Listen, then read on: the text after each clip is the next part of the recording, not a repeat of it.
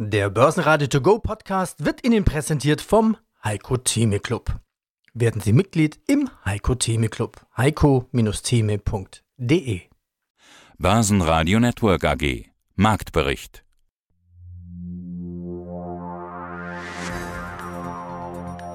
Gute Laune. Ja, wirklich gute Laune, denn die US-Preisentwicklung stützt den DAX. Die US-Großhandelspreise steigen langsamer. Der DAX schloss am Dienstag mit plus 0,5% bei 14.379 Punkten. Sein Tageshoch lag bei 14.441 Zähler. Aus dem Börsenradiostudio Peter Heinrich. Die gute Laune galt nicht nur für den DAX, der Eurostox plus 0,6% bei 3.910 Punkten. MDAX, naja, ein Minus von 0,5%, 26.181 Punkten. Der ATX in Wien als Total Return 6.803, eine Differenz von plus 0,6%. Es gibt so eine Erkenntnis. Die Erkenntnis aus den beiden letzten Handelstagen ist, dass über 14.400 Punkten im DAX Gewinnmitnahmen einsetzen und auf der anderen Seite die überzeugten Käufer fehlen. So ein Kommentar von CMC. Heiko Thieme, globaler Anlagestratege. Jetzt heißt es bei mir im Klartext, was steht denn eigentlich jetzt noch auf meiner Liste, ist ja die Frage. Die Liste wird kleiner weil die meisten Werte sind sehr, sehr substanziell gelaufen. Was ich noch gut finde, ist die Fresenius und Fresenius Medical. Das wird frustrierend bleiben. Nehmen wir die Zalando an. Zalando, ich hatte keine Ahnung genau, was Zalando macht. Zalando. Zalando. Ich kann nicht mehr den Namen aussprechen. Hat vollkommen recht. Ich habe es nur genommen, steht am Ende des Alphabets und hatte 80 Prozent des DAXes und hatte 80 Prozent verloren. Also, also, um mal ganz ehrlich zu sein. Ich brauche keinen Jahresbericht dazu legen. Ich sage, wenn das Unternehmen ist ein DAX-Wert, der DAX handelt keine Pleiteunternehmen. Ganz selten. Ganz selten. Also Gehen wir an, es geht nicht pleite. Dann kann die Aktie einmal nach oben gehen. Dass sie dann ganz schnell 80 Prozent macht in wenigen Wochen, das konnte ich nicht voraussehen. Hebelprodukt machte 250 Prozent ein, also auch nicht schlecht. Der halbe Prozent war dann, um das mal zu sagen, eineinviertel Prozent wert. Im halben Prozent, eineinhalb Viertel Prozent für den ganzen äh, Vermögensstand zu sehen. Also kurzum, das war ein Erfolg. Wer jetzt Zalando kauft, ich will nicht sagen, der macht einen Fehler, nur der widerspricht meiner Strategie. Ich kaufe keinen Wert, der 80 Prozent explodiert ist. Da bin ich mit zwei Drittel mindestens draußen und der Rest wird beim Stop abgesichert bei ungefähr plus 50 oder 60 Prozent.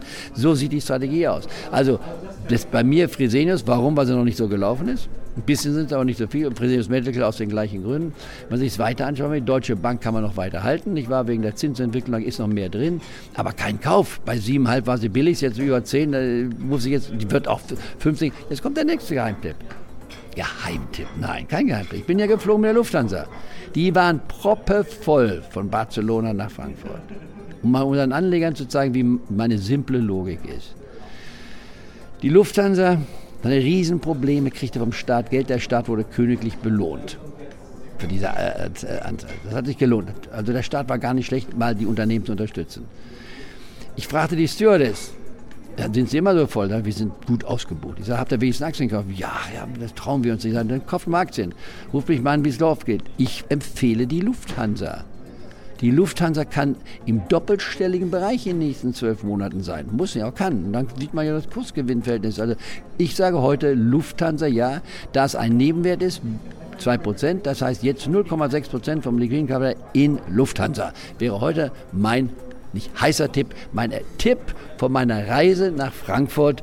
Und wenn ich das Flugzeug am Freitag, wenn ich zurück leer sehe, dann kann ich nächste Woche sagen, ja, war vielleicht ein bisschen früh. Aber das ist noch nicht mal, es muss ja Spaß machen, Anlagestrategie. Aber das wäre meine absolute Marktbeobachtung, die ich hierbei habe. Es gibt dann andere Titel, die man noch nehmen kann, aber ich hoffe, man hat bei der Boeing mitgemacht, was wir so empfohlen haben. Brauchen wir jetzt nicht durchzugehen. Mir hat Spaß gemacht, dich hier zu sehen. Hat mich sehr gefreut. Und du siehst, äh, ich schaue die Zukunft, wenn man sagt, die Zukunft, wie sie aus, ich bin absolut positiv eingestellt von dem, was uns zukommt, technologisch, was uns zukommt. Die Konferenz brillant geführt, nicht wahr? Äh, absolut ein Fantastikum, ich habe es noch nie erlebt. Und äh, wie gesagt, wir sehen weiter. Nächste Woche werden wir dann diskutieren, entweder den Scherbenhaufen diskutieren oder dann die Rosen diskutieren. Meine Kollegen Andreas Groß und Sebastian Leben sind unterwegs. Andreas Groß ist heute mit Heiko Thieme in Frankfurt auf der Eurofinance Week. Also eigentlich nicht nur heute, sondern schon am Montag, Dienstag, Mittwoch und am Mittwoch, Donnerstag, Freitag ist mein Kollege Sebastian Leben dort. Und Sebastian Leben ist derzeit in München auf der MKK, der Münchner Kapitalmarktkonferenz. Übrigens, Die Interviews in Langform gibt's wie immer auf börsenradio.de. Unsere Themen hier in diesem Podcast in kurzen O-Tönen. Heiko Thieme, das war eine Hosse. Jetzt wird die Luft dünner. Mein Geheimtipp Lufthansa. Q3 SFC Energy AG. Die stärksten Entwicklungen im Segment Clean Energy und Clean Power Management. Auch in K-Zahlen. CFO Husmann geht davon aus, dass wir unsere Guidance übertreffen. Wie in jedem Jahr. Der Kapitalmarktstratege Stefan Risse sagt, ein brutaler Short Squeeze. Ich glaube, wir laufen noch weiter nach oben. Dirk Zabel von TBF. ETF ist ein dummes, das aktive Management ein schlaues Investment. Volker Hellmeier auf dem Börsentag in Hamburg sagt, ich sehe analog zu 2019 das Potenzial einer Trendwende. Und Darwin Hartmann von von Tobel mit Put-Optionsscheinen an fallenden Kursen partizipieren.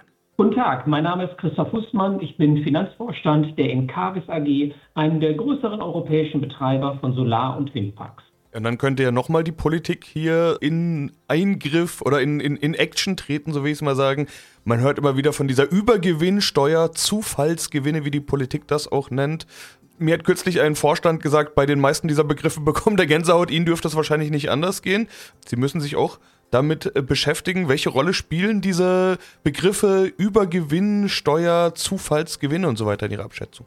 Zunächst einmal würde ich ganz gerne mal darauf hinweisen, also und das vorweg, die Politik ist in einer Druck- und Notsituation. Das verstehe ich auch wirklich sehr gut, denn wir haben ja wirklich sowohl die Gesellschaft, das heißt die Menschen sind mit sehr hohen Strom- und Gaspreisen konfrontiert und die Wirtschaft auch in Europa.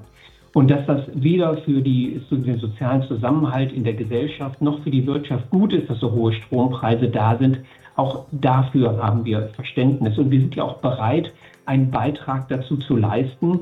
Nur müssen wir bitte auch die Kirche im Dorf lassen. Fangen wir also zunächst mal mit Übergewinnen an. Das sind keine Übergewinne, ich weiß auch gar nicht, wie man den Übergewinn definieren möchte. Vor allen Dingen sind es aber keine Zufallsgewinne. Denn diese hohen Strompreise, die wir haben, es sind keine Zufälle, sondern wurden von uns bereits seit Jahren angekündigt.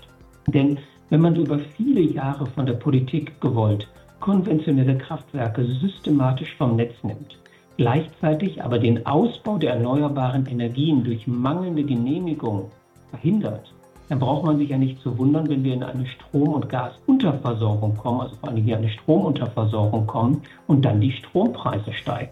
Die Strompreise sind ja nur Ausdruck einer Mangellage. Es ist also kein Zufall, sondern das Ergebnis politischer Entscheidungen, die über Jahrzehnte so getroffen worden sind. Wir sind, wie gesagt, bereit, hier auch einen Beitrag zu leisten. Nur uns gleichzeitig zu beschimpfen, halten wir für problematisch. Insbesondere halte ich es für problematisch, was jetzt im Augenblick passiert. Und da möchte ich gerne auf zwei Aspekte kurz hinweisen. Punkt 1. Die EU-Kommission hat bereits auch und der EU-Rat bei seiner Entscheidung am 29. September klar darauf hingewiesen, dass das Schlimmste, was passieren könnte, wenn es einzelstaatliche Lösungen geben könnte. Denn wir haben ja einen europäischen Energiemarkt, der weitestgehend integriert ist.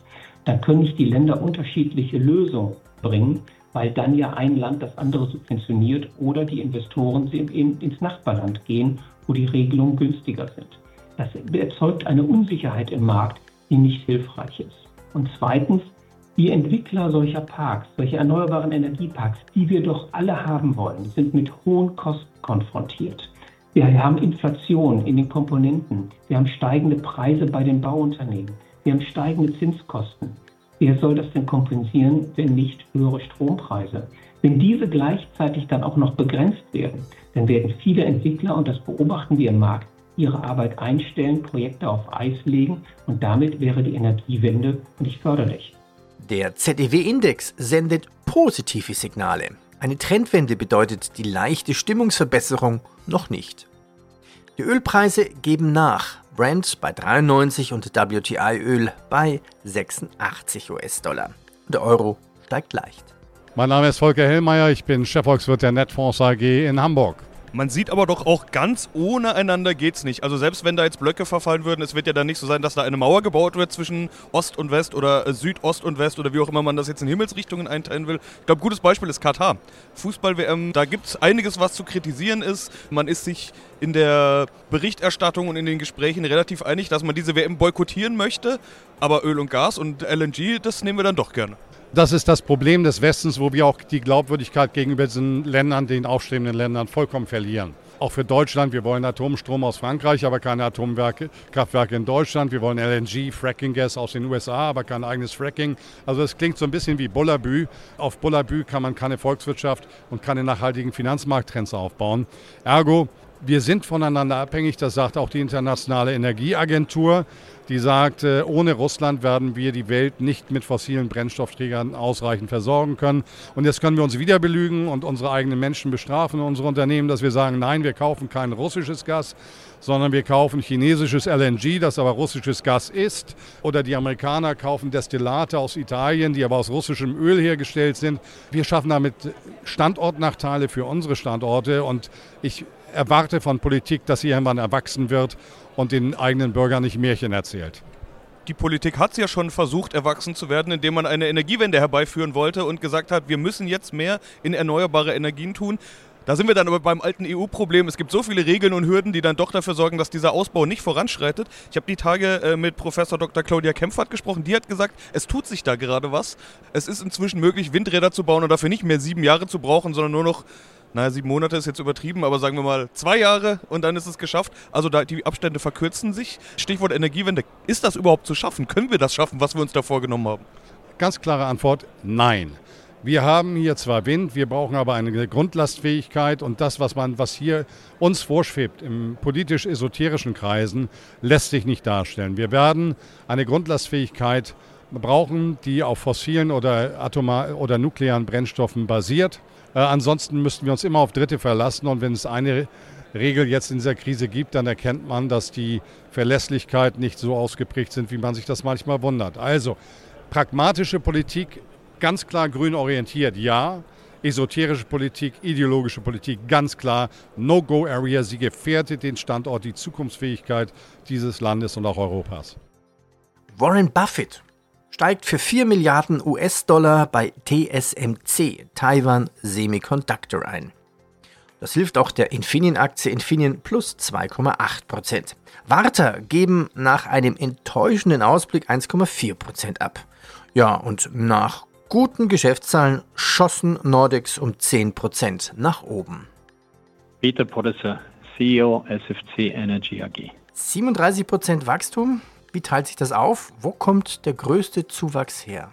Wir haben insgesamt über die letzten drei Quartale kontinuierliches Wachstum zeigen können, quer über unser, unser gesamtes Angebot. Wir sind im dritten Quartal besonders stark nochmal gewachsen, haben da insgesamt um 67 Prozent zulegen können.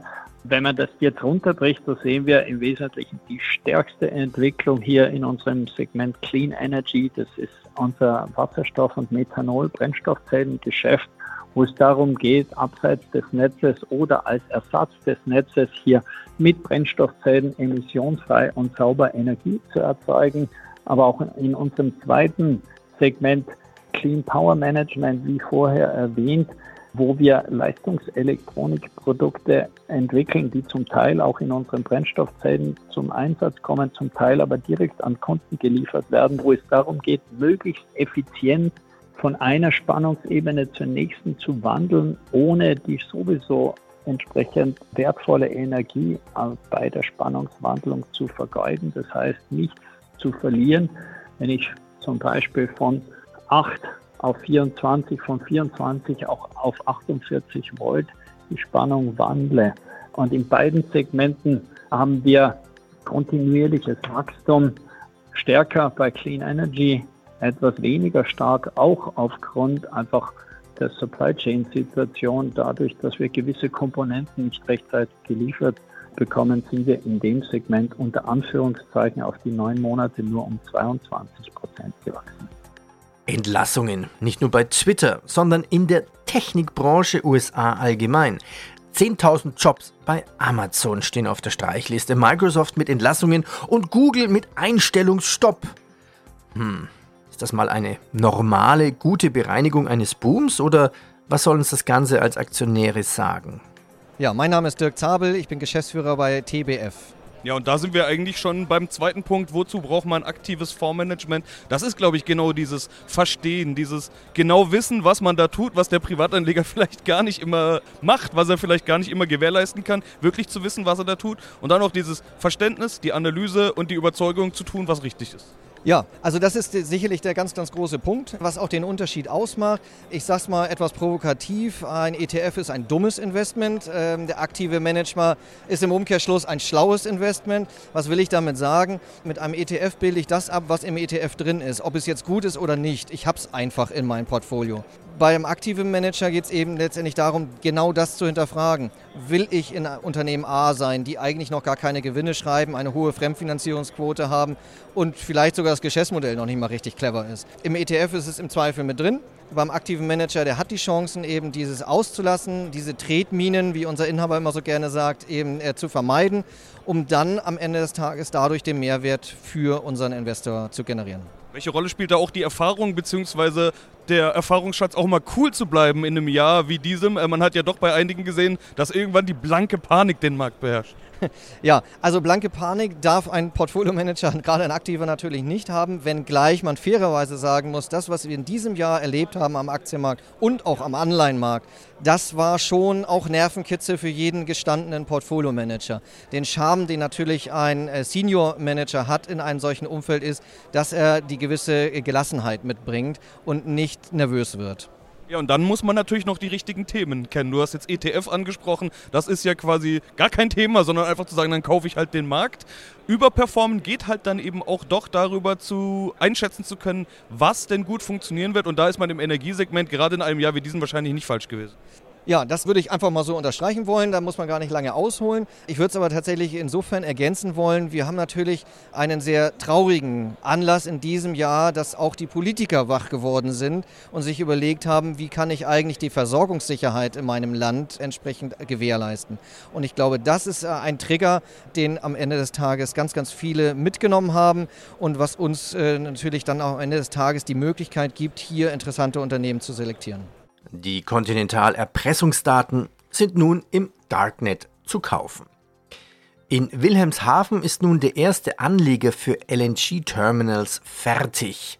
Jo, jetzt brauchen wir nur noch die Schiffe mit den LNG-Flüssiggas und die Schiffe, die das Gas auch wieder von flüssig in gasförmig wandeln. Ja, hallo zusammen. Mein Name ist David Hartmann und ich bin Produktmanager bei der Bank von Tobel Europe AG und dort zuständig für den Vertrieb von Anlage- und Hebelzertifikate an Selbstentscheider in den Märkten Deutschland und Österreich. Ja, dann wollen wir doch mal ein bisschen über Produkte sprechen. Dein Vortragsthema hier in Hamburg ist Bärenmarkt. Na und mit Put-Optionsscheinen an fallenden Kursen partizipieren ist ja genau das Thema des Jahres sozusagen. Also ich glaube, viele Leute, die, ich sag mal, konventionell anlegen, also jetzt mit ihrem Sparplan oder ihren Aktien oder sowas, die dürften wahrscheinlich in dem Jahr Minus gemacht haben. Also äh, dein, dein Thema dürfte auf offene Ohren stoßen, oder? Man könnte fast die Vermutung haben, ich habe mir Gedanken bei der Themawahl gemacht. Äh, ist in der Tat so, ist natürlich zurzeit äh, aufgrund des aktuellen Marktes, in dem wir dieses Jahr gesehen haben, Viele Anleger sind ja auch neu dazugekommen während Corona und haben jetzt mal erschreckend feststellen müssen, oh je, Aktienkurse können ja auch in die andere Richtung laufen. Und dementsprechend ist natürlich dann auch das Interesse groß, dass gefragt wird, ja, was kann ich denn da machen? Gibt es da nicht eine Art Versicherung? Und da kommen natürlich die strukturierten Produkte ins Spiel. Put-Optionsscheine, wirklich ein Klassiker, mit denen ich einfach und effizient wirklich mein Portfolio eben gegen Kursrücksetzer absichern kann. Und dementsprechend war natürlich auch die Nachfrage nach dem Thema heute wirklich auch groß. Jetzt kann man ja nicht davon ausgehen, dass jeder, äh, der so einen Vortrag hier von dir besucht oder generell hier auf dem Börsentag unterwegs ist, dass der so gut ist informiert, so gut informiert ist wie der Besucher, der dich vorhin gelöchert hat, wie du es mir gerade erzählt hast. Manche wissen vielleicht auch wenig bis gar nichts. Wie erklärst du denen? Wie steigst du in so einen Vortrag ein? Du musst ja erstmal alle abholen. Was sind Put-Optionsscheine? Wie geht man damit um? Wie startest du so einen Vortrag? Man merkt es, also wie du es auch richtigerweise gesagt hast, äh, die Bandbreite, wie das Wissen vorhanden ist, ist natürlich riesig. Also es gibt hier Anleger, die wissen gefühlt mehr über die Produkte, als ich es weiß. Und dann hast du natürlich die absoluten Neueinsteiger. Und das macht natürlich noch viel mehr Spaß, ja, weil du kannst die Leute wirklich von Grund auf abholen und äh, klar, da fängst du erstmal an mit der Frage, haben sie schon mal ein strukturiertes Produkt gehandelt? Sagen die dann meistens nein, fragst du warum? Ja, mir scheint das alles viel zu kompliziert. Klar, mit so einem Put-Optionsschein, die sind ja auch vom Auszahlungsprofil, sind die doch relativ einfach.